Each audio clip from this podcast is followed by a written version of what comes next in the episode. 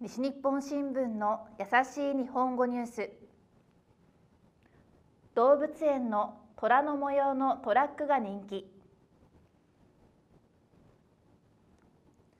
福岡市の動物園には動物の模様のトラックが4台あります。3台はシマウマの模様で1台は虎の模様が書いてあります。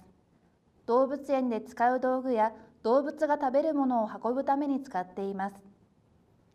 今、虎の模様のトラックがお客さんに人気です。2022年が虎の年だからです。1台しかないのであまり見ることがありません。子どもたちは虎の模様のトラックを見つけるととても喜びます。動物園の人は本物の虎がいて虎のトラックも走っています。ぜひ遊びに来てくださいと話しました。以上西日本新聞の優しい日本語ニュースでした。